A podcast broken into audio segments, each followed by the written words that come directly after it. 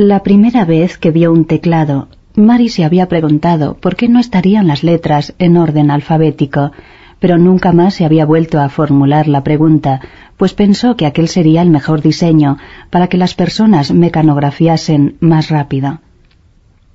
¿Conoce usted Florencia? preguntó el doctor Igor. No. Debería conocerla. No está muy lejos y allí está mi segundo ejemplo. En la Catedral de Florencia hay un reloj bellísimo, diseñado por Paolo Uccello en 1443. Sucede que este reloj tiene una curiosidad. Aunque marque las horas, como todos los otros, las agujas se mueven en sentido contrario al que estamos acostumbrados. ¿Y eso qué tiene que ver con mi enfermedad? Ya llegaremos. Paolo Uccello, al crear este reloj, no estaba intentando ser original.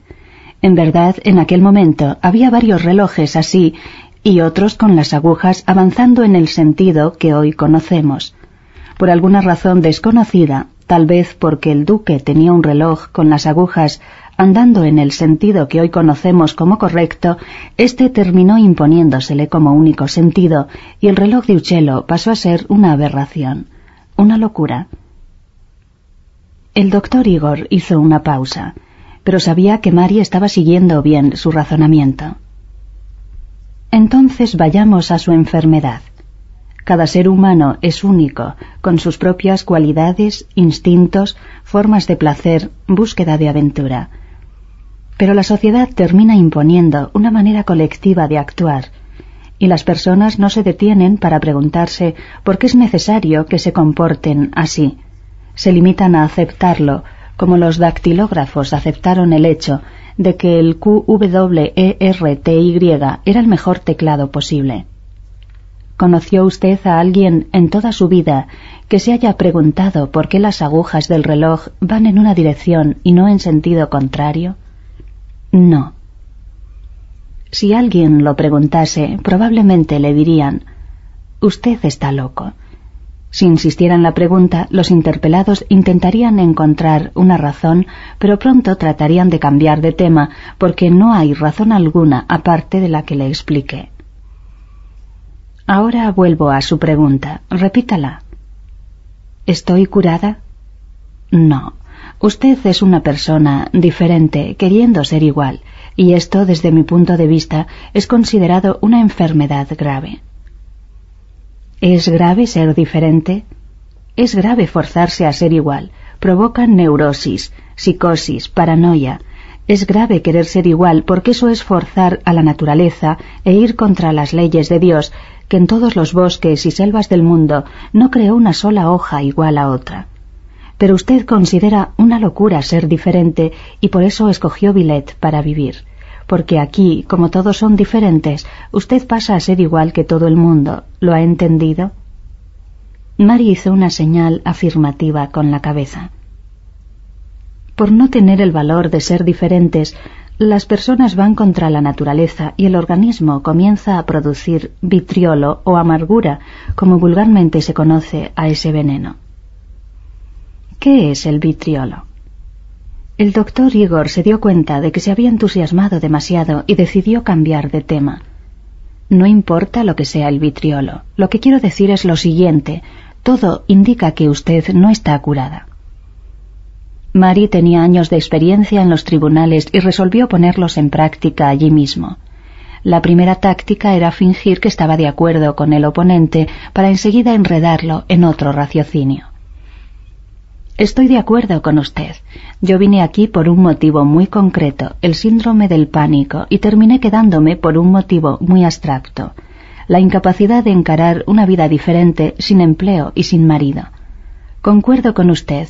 Yo había perdido la voluntad de empezar una vida nueva a la cual tendría que acostumbrarme. Y voy más lejos aún. Concuerdo que en un manicomio, aun con los electroshocks, perdón, la TEC, como usted prefiere, los horarios y los ataques de histeria de algunos internos, las reglas, son más fáciles de sobrellevar que las leyes de un mundo que, como usted dice, hace todo para ser igual. Sucede que anoche oí a una mujer tocar el piano. Ella tocó magistralmente, como pocas veces había oído en mi vida Mientras escuchaba la música, pensaba en todos aquellos que sufrieron para componer aquellas sonatas, preludios y adagios, en la incomprensión que padecieron cuando dieron a conocer sus obras diferentes a los que mandaban en el mundo de la música, en la dificultad y humillación de conseguir a alguien que financiase una orquesta, en los silbidos y protestas que pudieron recibir por parte de un público que no estaba acostumbrado a escuchar esas armonías. Y lo que es peor, pensaba, no solo esos compositores sufrieron, sino esa joven que los está interpretando con tanta emoción, porque sabe que va a morir. ¿Y yo no voy a morir también? ¿Dónde he dejado mi alma para poder tocar la música de mi vida con el mismo entusiasmo? El doctor Igor escuchaba en silencio. Al parecer todo lo que había pensado estaba dando resultado pero aún era pronto para estar seguro. ¿Dónde dejé mi alma? preguntó otra vez Mary. En mi pasado, en aquello que yo quería que fuese mi vida. Dejé mi alma presa en aquel momento en el que había una casa, un marido y un empleo del que yo quería librarme, pero nunca tuve el valor suficiente. Mi alma estaba en mi pasado, pero hoy ha llegado hasta aquí y la siento de nuevo en mi cuerpo, llena de entusiasmo. No sé qué hacer. Sé apenas que tardé tres años en entender que la vida me empujaba por un camino diferente, por el que yo no quería ir.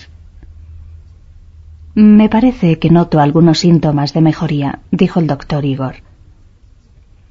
Yo no necesitaba pedir permiso para dejar Billet. Me bastaba cruzar el portón y no volver más.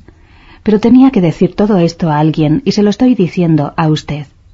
La próxima muerte de esa chica me ha hecho entender mi vida.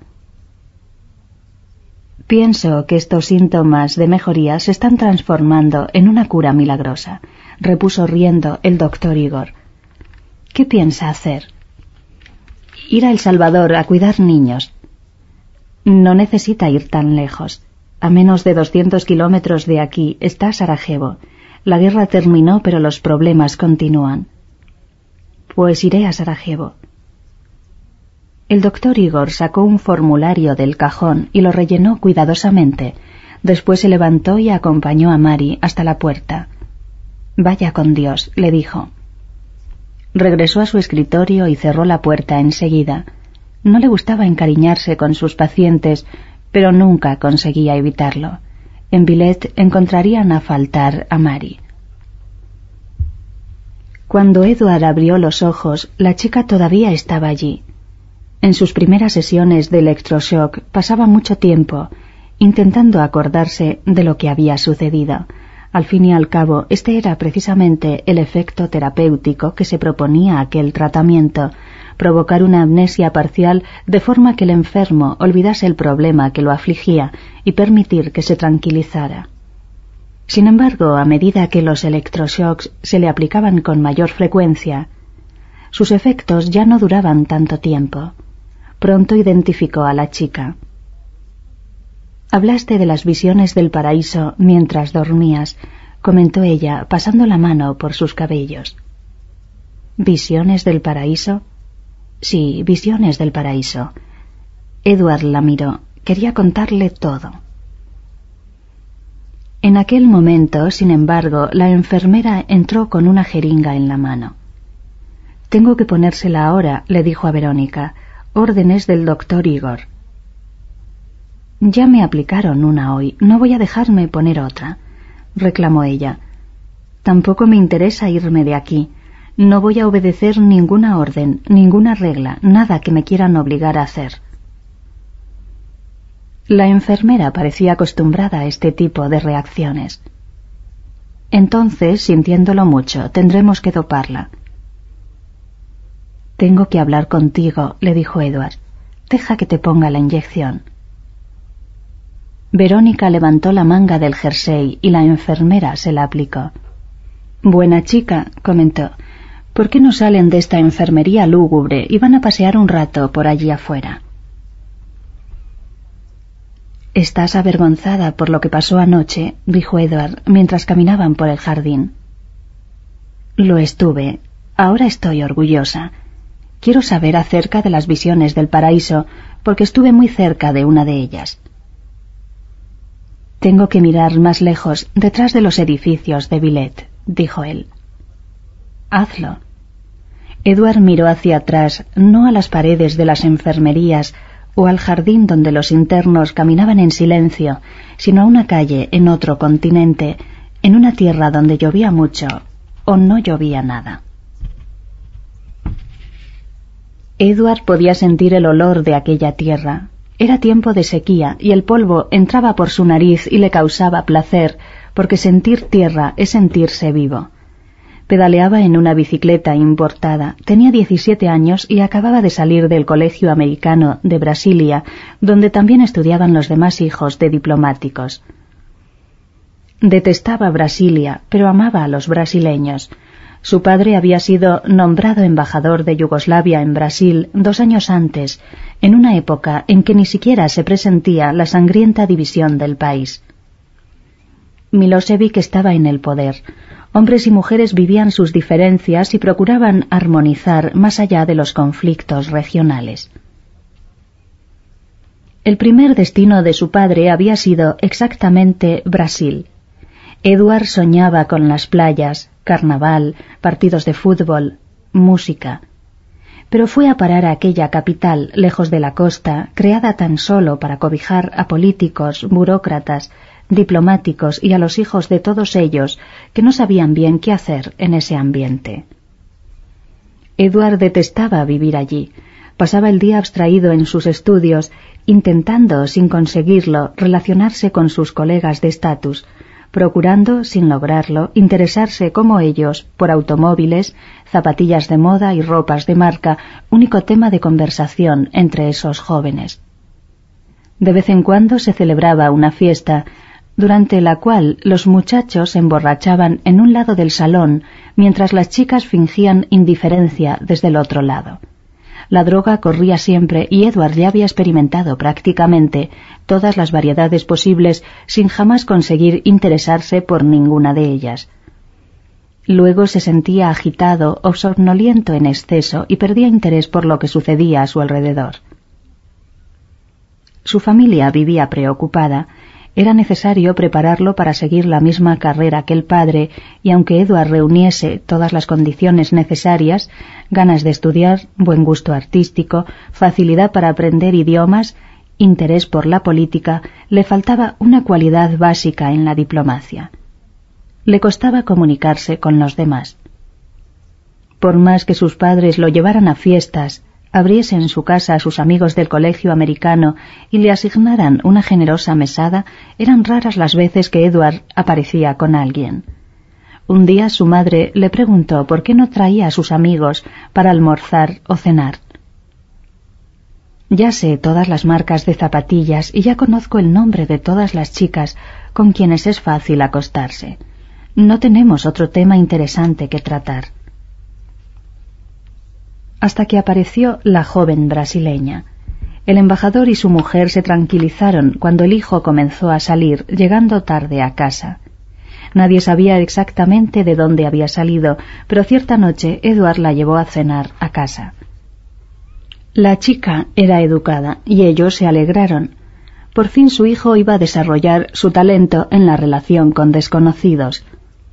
Además, ambos lo pensaron sin comentarlo entre sí, la presencia de aquella joven disipaba una preocupante aprensión que había anidado en sus mentes. Edward no era homosexual. Trataron a María, tal era su nombre, con la amabilidad de futuros suegros, a pesar de saber que dentro de dos años serían trasladados a otro destino y de que no tenían la menor intención de acceder a que su hijo se casara con alguien oriundo de un país tan exótico. Tenían planes para que él encontrase una chica de buena familia en Francia o Alemania que pudiese acompañar con dignidad la brillante carrera diplomática que el embajador estaba preparando para él. Edward, no obstante, se mostraba cada vez más enamorado. Preocupada, la madre fue a hablar con su marido. El arte de la diplomacia consiste en hacer esperar al oponente, dijo el embajador. Un primer amor puede no pasar nunca, pero siempre acaba. Pero Edward daba muestras de haber cambiado por completo. Empezó a aparecer en la casa con libros extraños, montó una pirámide en su cuarto y junto con María encendían incienso todas las noches y permanecían durante horas concentrados en un extraño dibujo clavado en la pared.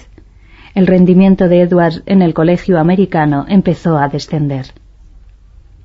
La madre no entendía portugués, pero podía ver las cubiertas de los libros en las que aparecían dibujos de cruces, hogueras, brujas ahorcadas, símbolos exóticos.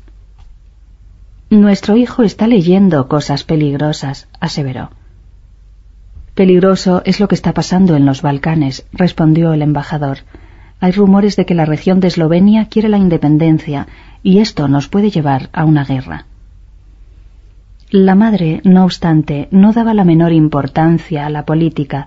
Quería saber qué estaba pasando con su hijo. Y esa manía de encender incienso. Es para disimular el olor de marihuana, afirmaba el embajador. Nuestro hijo ha tenido una excelente educación, así que no puede creer que esos palitos perfumados puedan atraer a los espíritus. Mi hijo está mezclado en drogas. Suele pasar. Yo también fumé marihuana cuando era joven, y uno pronto se cansa, como me cansé yo. La mujer se sintió orgullosa y tranquila. Su marido era un hombre con experiencia, había entrado en el mundo de la droga y conseguido salir. Un hombre con esta fuerza de voluntad era capaz de controlar cualquier situación. Un buen día, Edward pidió una bicicleta. Tienes chofer y un Mercedes-Benz, ¿para qué quieres una bicicleta? Para el contacto con la naturaleza.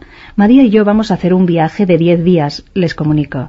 Hay un lugar aquí cerca con inmensos depósitos de cristal y María asegura que transmiten muy buena energía. La madre y el padre habían sido educados bajo el régimen comunista. Los cristales eran apenas un producto mineral que obedecía a una determinada organización de átomos y no emanaban ningún tipo de energía, fuese esta positiva o negativa. Investigaron y descubrieron que aquellas ideas de vibraciones de cristales empezaban a estar de moda. Si su hijo hablara sobre el tema en una fiesta oficial, podría parecer ridículo a los ojos de los demás asistentes. Por primera vez el embajador reconoció que la situación estaba empezando a ser grave. Brasilia era una ciudad que vivía de rumores y pronto se sabría que Edward estaba mezclado en supersticiones primitivas. Los rivales en la embajada podían pensar que había aprendido aquello de los padres y la diplomacia, además de ser el arte de esperar, era también la capacidad de mantener siempre, en cualquier circunstancia, una apariencia convencional y protocolar. Hijo mío, esto no puede continuar así, dijo el padre. Tengo amigos en el Ministerio de Relaciones Exteriores de Yugoslavia. No serás un brillante diplomático y es preciso aprender a enfrentar al mundo. Edward salió de su casa y aquella noche no volvió. Sus padres llamaron a casa de María, a los hospitales y hasta a la morgue sin conseguir ninguna noticia. La madre perdió la confianza en la capacidad de su marido de tratar con la familia, aun cuando fuese un excelente negociador con extraños. Al día siguiente, Edward apareció hambriento y somnoliento. Comió y se fue a su cuarto, encendió sus inciensos, rezó sus mantras y durmió el resto de la tarde y de la noche. Cuando se despertó, una bicicleta nueva y reluciente lo estaba esperando. Vete a ver tus cristales, dijo la madre. Yo ya le explicaré a tu padre. Y así, aquella tarde de sequía y polvareda, Edward se dirigía alegremente a casa de María. La ciudad estaba tan bien diseñada, en opinión de los arquitectos, o tan mal diseñada, en opinión de Edward, que casi no había esquinas. Él iba por la derecha en una pista de alta velocidad, mirando el cielo lleno de nubes que no producen lluvia, cuando sintió que subía en dirección a ese cielo a una velocidad inmensa para inmediatamente bajar y encontrarse en el asfalto. Prac. He sufrido un accidente. Quiso girarse porque su cara estaba pegada al asfalto, pero advirtió que ya no tenía control sobre su cuerpo. Oyó el ruido de coches que frenaban, gente que gritaba, alguien que se aproximó e intentó tocarlo, para luego oír un grito. No lo toque, si alguien lo toca, puede quedar inválido para el resto de su vida. Los segundos pasaban lentamente y Edward comenzó a sentir miedo. A diferencia de sus padres, creía en Dios y en una vida más allá de la muerte, pero aún así consideraba injusto aquello morir a los diecisiete años mirando el asfalto en una tierra que no era la suya. ¿Estás bien? inquiría una voz. No, no estaba bien. No conseguía moverse ni tampoco conseguía decir nada. Lo peor de todo era que no perdía la conciencia, sabía exactamente lo que estaba pasando y en lo que se había metido. ¿Por qué no se desmayaba? es que Dios no tenía piedad de él justamente en un momento en que lo buscaba con tanta intensidad contra todo y contra todos? Los médicos ya están en camino, le susurró otra persona cogiendo su mano. No sé si puedes oírme, pero quédate tranquilo, no es nada grave. Sí, podía oír, y le gustaría que esa persona, un hombre, continuase hablando, garantizase que no era nada grave, aun cuando ya fuese lo bastante adulto como para entender que siempre se dice eso, cuando la situación es muy seria. Pensó en María, en la región donde había montañas de cristales llenos de energía positiva, mientras que Brasilia era la mayor concentración de negatividad que había conocido en sus meditaciones. Los segundos se transformaron en minutos, las personas continuaban en sus intentos por consolarlo y por primera vez desde que sucediera todo empezó a sentir dolor. Un dolor agudo que nacía en el centro de la cabeza y parecía irradiarse por todo el cuerpo. Ya han llegado, dijo el hombre que le tenía cogida la mano. Mañana estarás andando otra vez en bicicleta. Pero al día siguiente Edward estaba en un hospital, con las dos piernas y un brazo enyesados, sin posibilidad de salir de allí durante los próximos treinta días, teniendo que escuchar a su madre llorando sin parar, su padre haciendo nerviosas llamadas telefónicas, los médicos repitiendo cada cinco minutos que las veinticuatro horas más graves ya habían pasado y no había habido ninguna lesión cerebral. La familia telefoneó a la Embajada de Estados Unidos, que nunca confiaba en los diagnósticos de los hospitales públicos y mantenía un servicio de urgencia sofisticadísimo junto con una lista de médicos brasileños considerados capaces de atender a sus propios diplomáticos. De vez en cuando, en una política de buena vecindad, compartían estos servicios con otras representaciones diplomáticas. Los norteamericanos trajeron sus aparatos de última generación, hicieron un número diez veces mayor de pruebas y exámenes nuevos y llegaron a la conclusión a la que siempre llegaban. Los médicos del hospital público habían evaluado correctamente y habían adoptado las decisiones adecuadas. Los médicos del hospital público podían ser eficientes pero los programas de la televisión brasileña eran tan malos como los de cualquier otra parte del mundo, y Edward tenía poco que hacer. María aparecía cada vez menos por el hospital. Quizás había encontrado otro chico que la acompañara a visitar las montañas de cristales. Contrastando con la extraña conducta de su novia, el embajador y su mujer iban diariamente a visitarlo, pero se negaban a llevarle los libros en portugués que él tenía en casa, alegando que pronto serían trasladados y no había necesidad de aprender una lengua que nunca más tendría que volver a usar. Así pues, Edward se contentaba con conversar con otros pacientes, discutir sobre fútbol con los enfermeros y leer alguna que otra revista que cayera en sus manos. Hasta que un día uno de los enfermeros le trajo un libro que le acababan de dar pero que él consideraba demasiado voluminoso para ser leído. Y fue en ese momento cuando la vida de Edward empezó a colocarlo en un camino extraño, que lo conduciría a Billet, a la ausencia de la realidad y al distanciamiento completo de las cosas que otros muchachos de su edad irían a hacer en los años siguientes. El libro versaba sobre los visionarios que habían impactado al mundo, gente que tenía su propia idea del paraíso terrestre y había dedicado su vida a compartirla con los demás.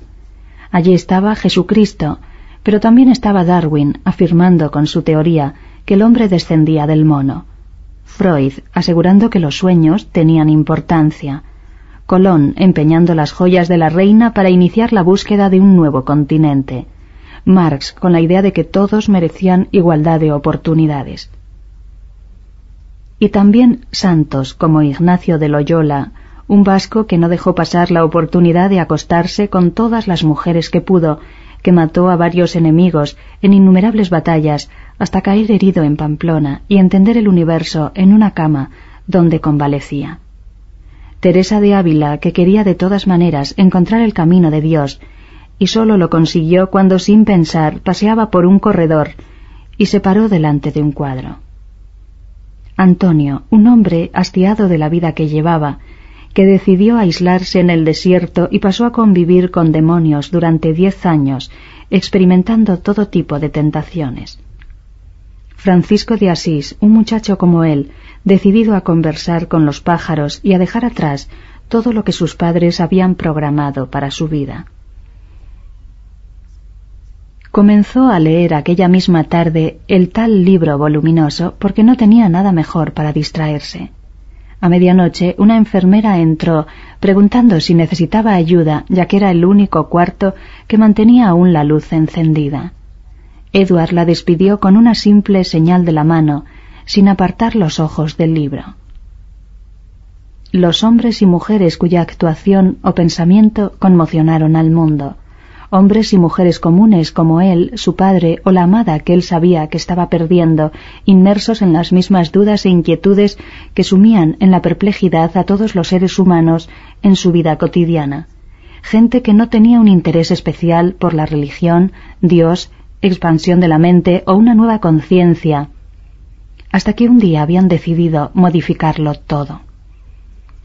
El libro era especialmente interesante porque contaba que en cada una de aquellas vidas hubo un momento mágico que los hizo partir en busca de su propia visión del paraíso.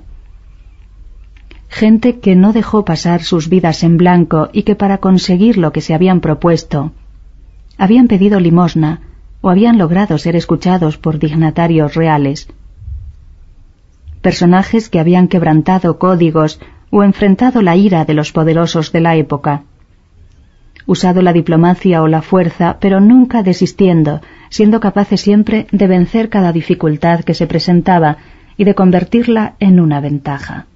Al día siguiente Edward entregó su reloj de oro al enfermero que le había dado el libro y le pidió que lo vendiese y comprase todos los libros que hubiera sobre el tema. Pero no había ninguno más. Intentó leer la biografía de algunos de los personajes pero siempre describían a ese hombre o a esa mujer como si fuese un elegido, un inspirado, y no una persona común que debía luchar como cualquiera otra para reafirmar lo que pensaba. Edward quedó tan impresionado con esa lectura que consideró seriamente la posibilidad de hacerse santo, aprovechando el accidente para cambiar el rumbo de su vida. Pero tenía las piernas rotas no había tenido ninguna visión en el hospital. No había pasado delante de ningún cuadro que le conmoviera el alma. No tenía amigos para construir una capilla en el interior de la meseta brasileña, y los desiertos estaban muy lejos, en zonas convulsionadas por los problemas políticos. Pero aún así podía hacer algo. Aprender a pintar para intentar mostrar al mundo las visiones que aquellos hombres y mujeres tuvieron. Cuando le sacaron el yeso y volvió a la embajada rodeado de los cuidados, mimos y atenciones que un hijo de embajador recibe de los otros diplomáticos, pidió a su madre que lo inscribiera en un curso de pintura. La madre le dijo que ya había perdido muchas clases en el colegio americano y que era hora de recuperar el tiempo perdido. Edward se negó. No tenía los mínimos arrestos para continuar aprendiendo geografía y ciencias. Quería ser pintor. En un momento inadvertido explicó el motivo. Quiero pintar las visiones del paraíso. La madre no comentó nada y prometió hablar con sus amigas para enterarse de cuál era el mejor curso de pintura de la ciudad. Cuando el embajador volvió del trabajo aquella tarde, encontró a su esposa llorando en su habitación. Nuestro hijo está loco, decía mientras las lágrimas le resbalaban por sus mejillas. El accidente ha afectado su cerebro. Imposible, respondió indignado el embajador. Los médicos recomendados por los norteamericanos ya lo han examinado. La mujer le contó lo que había oído. Se trata tan solo de la rebeldía normal de la juventud. Espera y verás cómo las aguas vuelven a su cauce. Esta vez la espera no sirvió de nada porque Edward tenía prisa por comenzar a vivir. Dos días después, cansado de aguardar una decisión de las amigas de su madre, decidió matricularse en un curso de pintura. Comenzó a aprender la escala de colores y perspectiva, pero comenzó también a convivir con gente que nunca hablaba de marcas de zapatillas ni de modelos de coches. Está conviviendo con artistas, exclamaba la madre llorosa al embajador. Deja al chico, respondía el embajador, se cansará pronto, como se cansó de la novia, de los cristales, de las pirámides, del incienso y de la marihuana. Pero el tiempo pasaba y el cuarto de Edward se fue transformando en un atelier improvisado con pinturas que no tenían el menor sentido para sus padres. Eran círculos, combinaciones exóticas de colores, símbolos primitivos mezclados con figuras de gente en actitudes de oración.